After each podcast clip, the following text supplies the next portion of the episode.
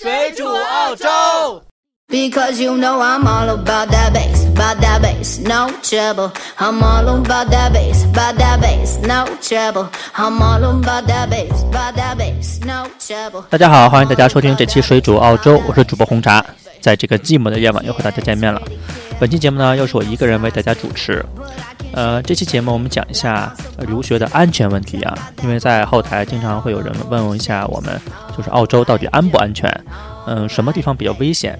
是不是经常在网上看到很多这种留学生出事儿的事情？澳洲是一个非常危险的地方。本期节目呢，我们就跟大家详细的讲一下。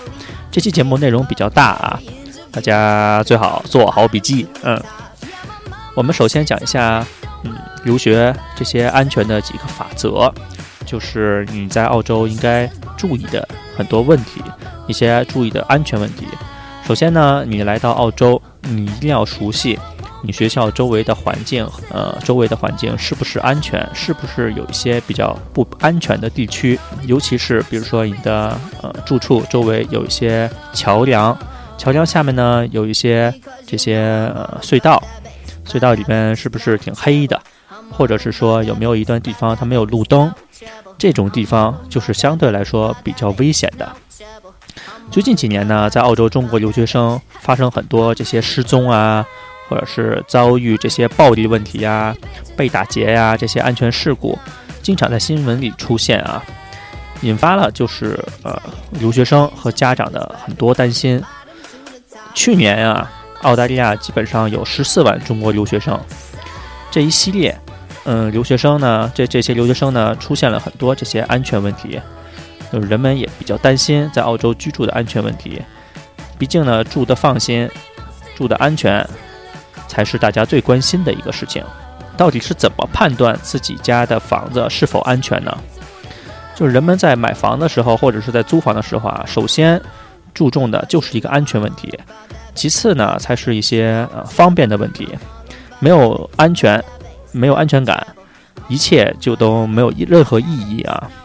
怎么判定这个区域是否安全呢？其实这个社区是否安全，当地的这些呃房产专家是特别有发言权的。其次呢，就是一些学长和朋友是特别了解。如果你刚刚来到澳大利亚，你不认识一些房产中介，也不认识这些学长，你可以在网上找找这些新闻啊，尤其是一些房地产的网站，他们就会在网上写一些这个地区的安全指数。你可以大概看一下它犯罪率是多少。很多这些呃，澳洲的这些主流媒体啊，或者是非主流媒体啊，每年它会评选一些澳洲最不安全的地方，就是你这个城市最不安全的地方是哪里，最安全的地方是哪里，它有这一个列表。所以说你在租房或者是买房的时候啊，尽量不要买这些区域。但是这个有一个特例。就是澳洲几个城市里边，基本上最不安全的地方，他会写，就是说评比的时候，最不安全的地方基本上是市区 CBD 地方。为什么 CBD 比较犯罪率呃这么高呢？因为基本上在每个周末，大量的无业游民或者是这些呃年轻人呀，会聚集在 CBD，在酒吧呀、网吧呀，呃娱乐嘛。就说娱乐之后，喝了酒之后呢，可能就会呃引发一些暴力事件，这样才促使就是这些呃 CBD 地区它的治安呃这些数据吧，并不是很漂亮，在是就是跟中国正好是反着的，可能是中国这些市区警力比较多，反而会更安全，澳洲正好反着，但是呢。在 CBD 地区，大家不用太担心，因为 CBD 地区呢，盗窃的案件很少，大家都是住楼房，它偷盗很难，不像住平平房的地区。所以大家如果是住在 CBD，你不用担心 CBD 是一个非常乱，大家千万不要在 CBD 晚上的时候独自一个人出去，尤其是在一些酒吧里面，这样会有一些不安全啊。然后我们再说，呃，在购房的时候。呃，你们怎么知道这个地区呃安全或者不安全呢？首先就是自己或者是朋友的经验。有些人呢住在哪里，发生过什么样的事情，大家在买房的时候呢，尽量多了解一下，上网搜一下这个地区的新闻。你直接可以在 Google 打入你这个社区的名称，然后搜索新闻，你就可以看到这些社区里边很多很多的事情，或者是说根据媒体的报道判断这个区的安全问题，比如说，嗯，这个区发没发生过一些枪击案件呀？呃，打死过多少人呐？或者是有没有一些打劫的情况啊？呃，或者是这个区住的主要人的构成是什么呀？是中国人多？还是越南人多，还是韩国人多，还是马来西亚人多？这些大家都可以了解。如果是住华人的，嗯，这个区如果是住华人比较多的，可能会稍微脏一点，但是一般来说会比较安全。如果这个区呢是住的一些，嗯，可能是住的一些，呃，我们不说人种了，就是呃，他们不是很安全的这些种族。呃大家就要注意了，尽量不要住在这些地区，这些地区都不是很安全。澳洲还有一个特别有趣的地方啊，就是很多这种高尚的富人区啊，它确实是比较好的区，但是抢劫案发生特别高。因为什么呢？因为这里住的都是有钱人，而且住宅的别墅密度比较低，所以这就给盗贼有了那个可乘之机。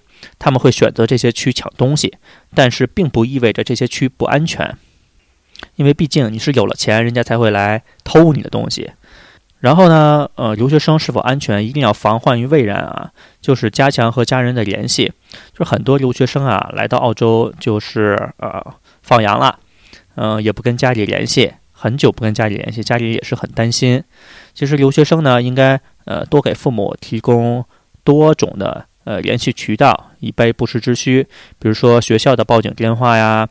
国际留学生办公室的电话呀，中国学联的电话呀，或者是好友或者是室友的电话。如果你想长途旅行呢，就是肯定要在之前跟父母说明，因为澳洲很多这些长途旅行的地方，可能到了一个地方没有呃电话信号，你父母找不到你就肯定会着急。还有就是留学生呢，要跟家长呃报告这边大使馆的电话呀。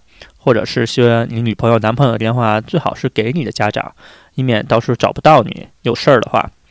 还有就是大使馆的电话呀，可能不是那么好打通，因为大使馆呢确实平时也是比较忙，他接的这些电话呢也比较多，所以可能在打大使馆的电话的时候呢，大家是要比较耐心一点。还有就是你最好在澳洲生活的时候，不要把自己孤立起来，找一找自己的呃组织。因为人嘛，不可能自己一个人生活在这个社会上，你总会有朋友啊，有组织。然后学校有很多这些呃自发的组织，比如说学友会啊、学联呀。你上学之后呢，可以先找找这些组织，不要每天憋在家里，要多和别人联系。这样出了事儿呢，大家还会有人来帮你。下面要说的就是在澳洲呢，你要遵守当地的这些法律。国外很多规则和法律和国内不太一样，留学生必须要遵守当地的法律。我们发现啊，很多留学生呃不遵守澳洲法律，基本上算是一个法盲。其实这是跟呃，确实这些法律的问题呢，留学生平时接触的比较少。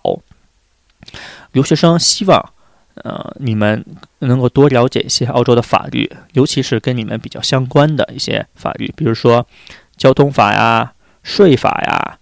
工作相关的法律啊，或者是部分的房屋法呀，你很多时候在驾车的时候，很多人就不了解，尤其是在拿中国驾照的时候，嗯，你不知道要 give way 的问题，就是说让路。在中国很多时候你是不让行人的，在澳洲是不可以，完全不可以。然后还是酒驾的问题呀，呃，闯红灯的问题啊，或者是说税法一些问题，就是说你在澳洲工作一定要上税，在中国很多人是没有这个观念的。还有就工作的相关法律，你要知道你工作的时候你有什么法律可以保护自己，不要被呃资本家吧呃剥削。你的最低工资是多少？呃，你可不可以请假？这些你都要了解掉，呃，都要有一定的了解，这样你是保护了自己，不让自己会被欺负。还有很还有一些房屋法，有很多人啊跟我们投诉他们住房的问题。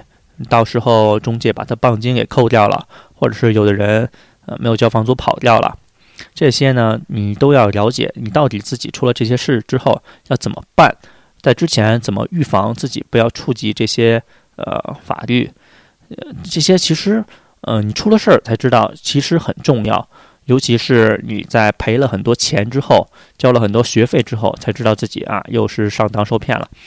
其实也不算上当受骗，就就当交学费吧。你不懂规矩，所以说大家在之前最好是如果没有找到这方面书籍，你可以请教周围的学长啊，或者是说老师啊，或者说一些其他一些在澳洲生活很久的长辈，他们都会告诉你一定要听，不然的话自己肯定会受很大的损失，可能到时候你就是会损失很多钱才得到一个教训。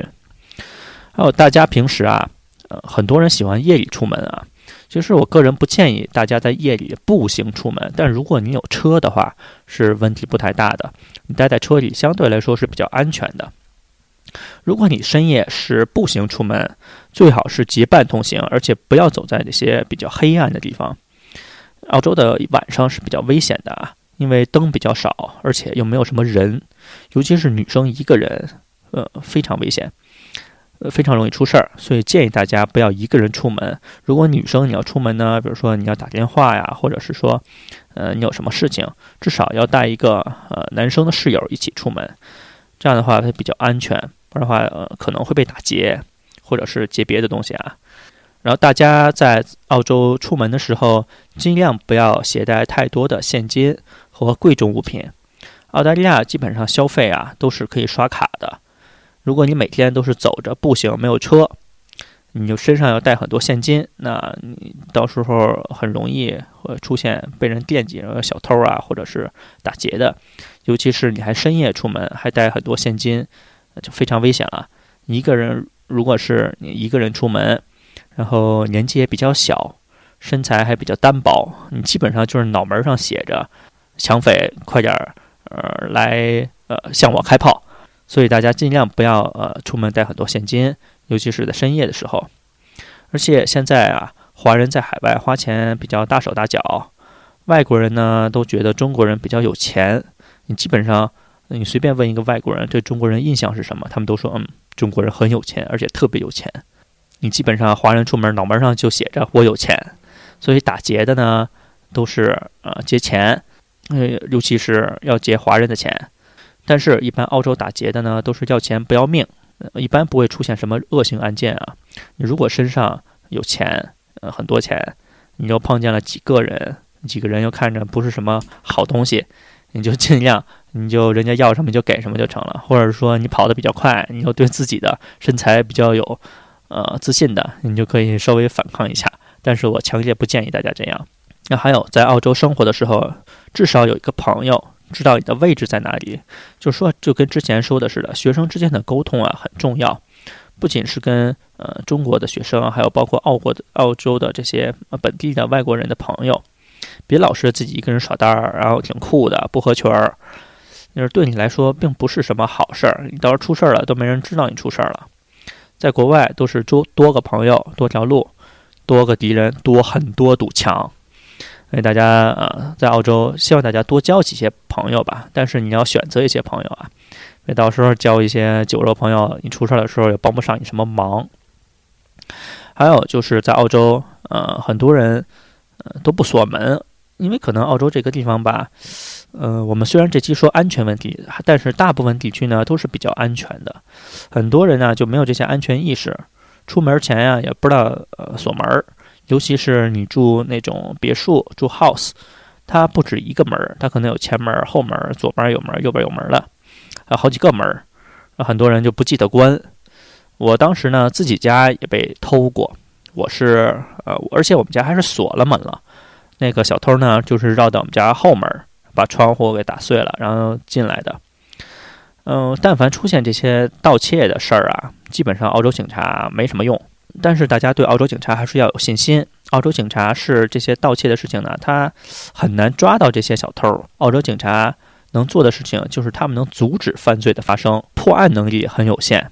它不像中国遍地都是摄像头，哪儿出现小偷了，他们调一下摄像头就看见了。但是在澳洲呢，啊，地大物博，人烟稀少，在哪儿藏个人很容易，而且很多地方都是那些荒无人烟的地方，你根本不可能找到。说丢了东西呢，基本上就是丢了，就找不到了，再也找不到了。你找到几率很小，所以大家一定要保管好自己的财物。出门之前一定要关好门窗。还有就是家里呢一定要备一些急救的物品、急救的药品啊，因为急救箱啊，急救箱里面要放一些呃必备的，比如说创口贴呀、呃手电筒啊、冰袋，还有包括一些常用的药物，呃有感冒药、发烧药、腹泻的，或者是呃澳洲本地的很多一些止痛药，比如说 Panadol、Nurofen，呃或者是过敏药或者是胃药。你自己有什么病啊，就及时准备的这些药物，不要等真出了事儿再去买。因为在澳洲，你出事儿嘛，基本上都是晚上出事儿。在澳洲晚上没有药店开门，你到时候真的买不到药。我看很多人在我们那个平台里边，阿德雷的眼呀，或者是阿德雷的疤呀，就在问大晚上的有没有人有这些个药啊？我病了很难受，然后家里又没有了，外边又药店关门了。所以大家之前呀，一定要呃勤买着点药吧。家里什么药过期了或者没有了，经常去药店里逛一逛。呃，补充一下货源，这样呢，你能有备无患。其实啊，我们录这期节目，我们也是呃没有办法，因为确实是后台太多人问我们这些澳洲安全的问题了。其实澳洲是一个非常安全的国家，它并不是那么危险的，出事的几率都是很小的。因为为什么大家觉得澳洲不安全呢？因为这边确实没出过什么大事儿，但凡一出大事儿。不止大事儿，但凡出了一点事儿，这些媒体啊就开始说说说说说说说。你出点小事儿呢，就就就闹得很大。其实并不是，尤其是很多这些中呃就是本地的一些中国媒体，呃平时很闲，一出了事儿就大肆报道，很多就是踩着人往上上呗，要求点击率呗，所以大家就觉得澳洲是一个很不安全的地方。其实澳洲是一个挺安全的地方，犯罪率挺低的。我认识一个澳洲本地的这个，就是澳洲 CBD 地区的，他是那个主管犯罪的一个非常高的一个 officer，他就是管这个恶性案件，这些恶性的案件不会超过二十五件，基本上是二十件左右。所以说我一听，哎，其实是一个挺安全的地方。你在中国可能一天就是一个城市一天也不可能，嗯，二十件嘛，一天可能有很多件。我们还是觉得是一个。比较安全的地方，可能有些小偷小摸了，但是没办法嘛，哪里都有这些人，所以大家出门啊什么就是要小心一点就可以了。然后本期节目基本上就到这边，我们感谢大家的收听，也感谢大家在后台呃支持我们，然后问我们很多问题。我们希望大家呢多多评论、转发、点赞，或者是打赏我们的节目，让我们节目可以越做越好。如果想收听我们的节目呢，只需要在百度或者是谷歌搜索“水煮澳洲”，就可以轻松的找到我们了。我们再次感谢大家收听，我们下次再见，拜拜。别再放狗。我说了 no 就是 no，别再对我放电。我说 A，你说 hey，问你要不要 baby？？你说 oh no no。我